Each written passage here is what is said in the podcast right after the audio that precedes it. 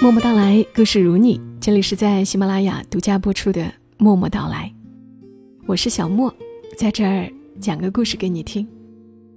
这期内容要和大家读到的是作者七毛的文字。我非常爱看他写的东西，因为他总是非常自然的就写到了人的心里去。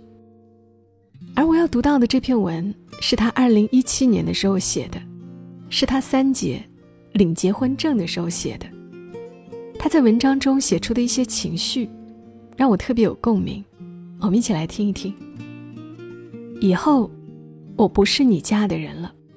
作者：七毛。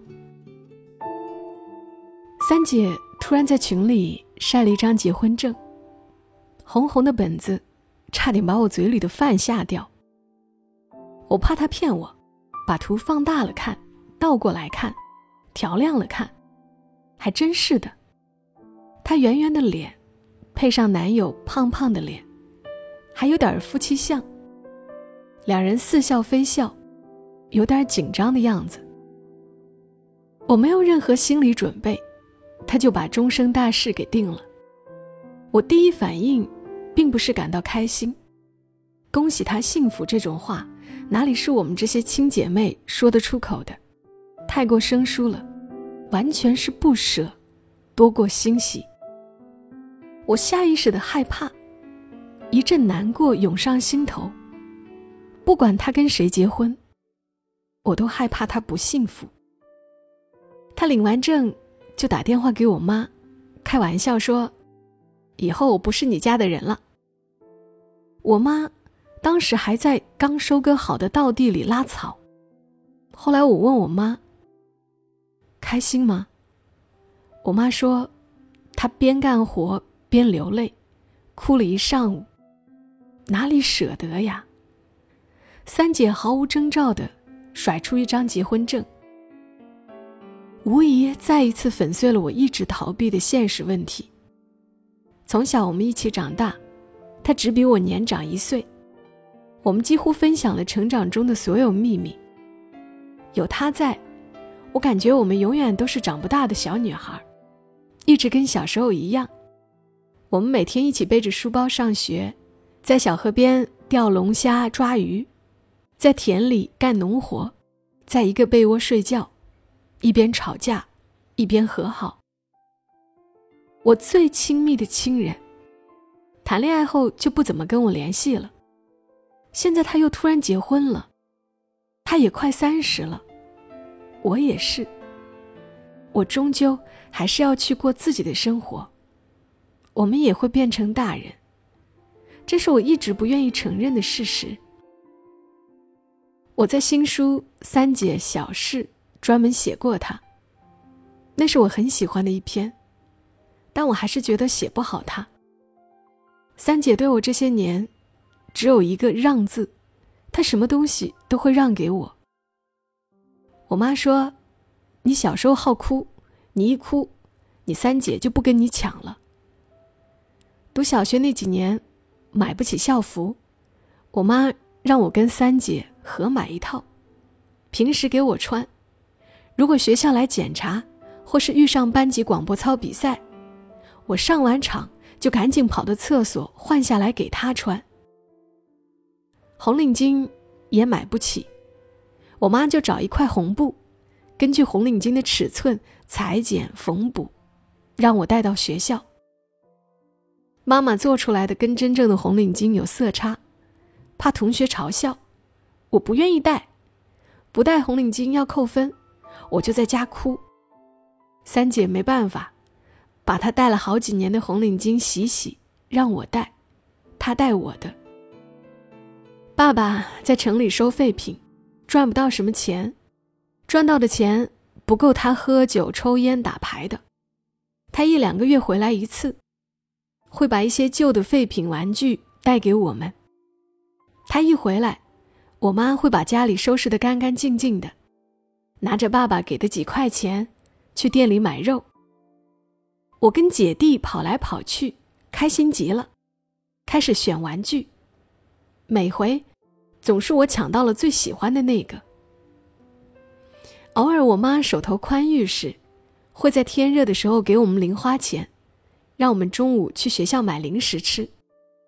我弟两毛，我跟三姐一人一毛。那天妈妈只有两毛钱，给了弟弟一毛，还剩下的一毛，她不知道该给谁。我妈后来偷偷给了三姐。我知道后，像是受了很大的委屈，走到教室哭起来。直到快上课时，三姐突然出现，从窗户口塞了一根冰棍到我课桌上，小声说：“让我快点吃。”我看到冰棍，心里纠结，为他难过，也为我难过，哭得更凶，一直到冰棍融化了都没吃一口。还有，他让给我读书这些事，太多太多了。他是贫穷的牺牲品。我对我三姐，天生就有一种负罪感，因为她比我大，她什么都得让给我，因为她成绩没我好，她就失去了继续读高中的机会。我妈把她的录取通知书塞到水泥砖里，不让她发现。其实她知道。他那些日子天天哭。我毕业那年找工作，一开始住在他那边，他晚上忽然塞给我两千块钱，说今天刚取出来的工资，作为我的就业基金，因为我那段时间在江浙沪面试奔波，这钱买了几张车票，住了两晚宾馆，几天就用完了。不知道他还记不记得。我倒是时常想起来，我在读书那几年，生活费不够，又不好意思跟我爸妈要时，都是他给我三百五百的打款。三姐，昨天去挑了婚纱，今天要去拍婚纱照了。她晚上在群里说着选了好几套，白色、红色、龙凤袍什么的。她在群里开心的讲着。我的心情也跟着好了起来。直到那时，我才敢在心里说出“祝他幸福”这样的话。大姐、二姐，应该也是吧。姐姐们都没能读高中，只有我跟我弟读了。爸妈说是因为我俩成绩最好，每次都能考第一，每学期都要报几张奖状回去。可我知道不是这样的，是因为爸妈偏心我们。小时候我也理所当然的接受了这一切。越大，我越发觉得当初的残忍。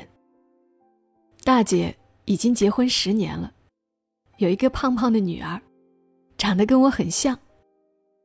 大姐从小放在二姨家养大，当年考上了很好的高中，跟我爸要学费时。被我爸扔出去的铁锹差点削去了脑袋。当时他还站在那边洗头，眼泪混着水哗啦啦流下来。这一砸，砸断了父女的一切。从此我姐再也没有叫过他一声爸爸。他出去打工了，过得很辛苦。后来到了苏南，白天在车间干活，晚上回来学习。再后来。遇到了姐夫，两人勤勤恳恳，买房买车，升职加薪，熬成了二线城市的中产，换了大房子，每天加班，接送孩子去兴趣班，周末逛逛公园，一年自驾游几次，是被人所羡慕的家庭生活。只是怎么说呢，我还是觉得他没有安全感。他所处的家长圈，无形中给了他很大的压力。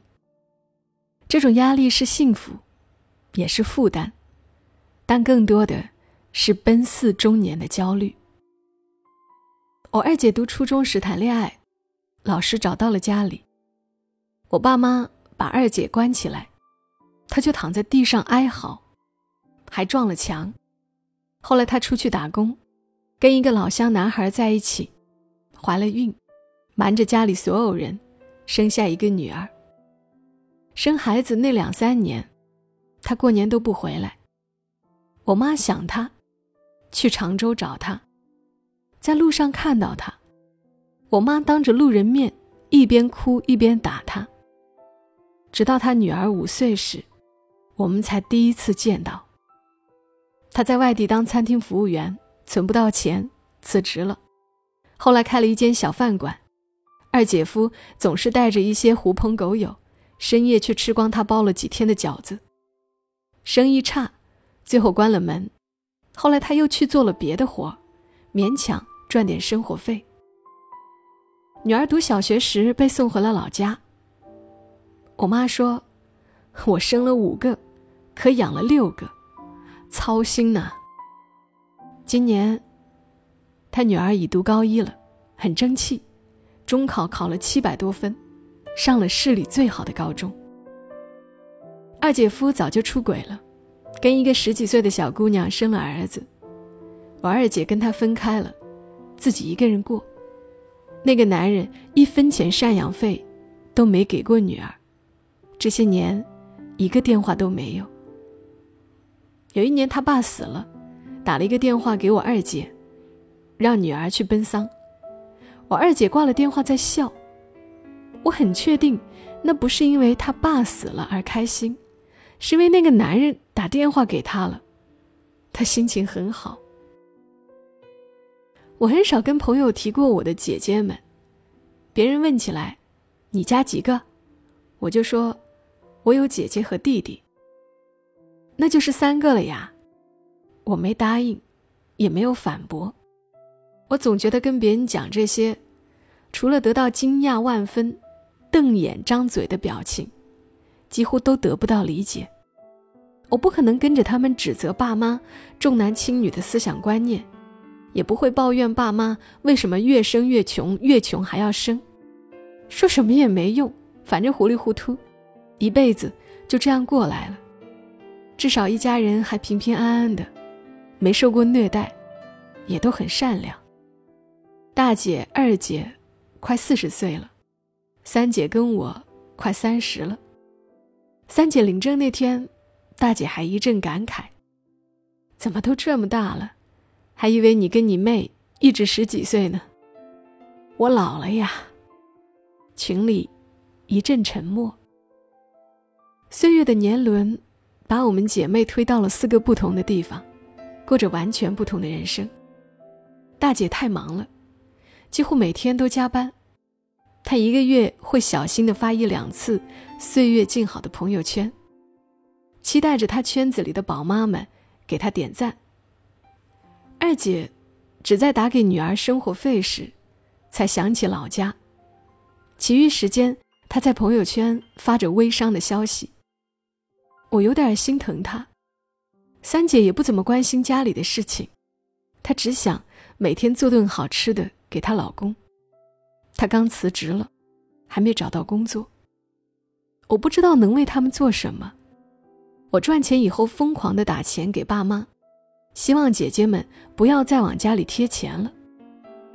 钱真是个好东西，不知道怎么弥补，只想给钱给他们，希望他们的日子能稍微好过点。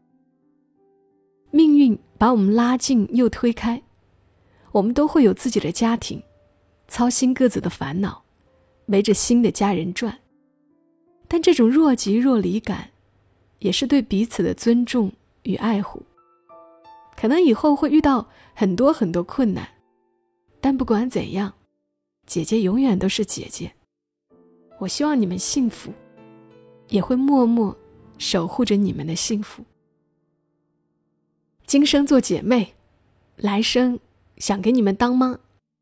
我一定要赚很多很多钱，给你们买最好看的校服、最鲜艳的红领巾、最好玩的玩具、最好吃的冷饮，给你们上最好的学校，过最好的生活，不再让你们那么早出去漂泊，经历那么多是非风雨。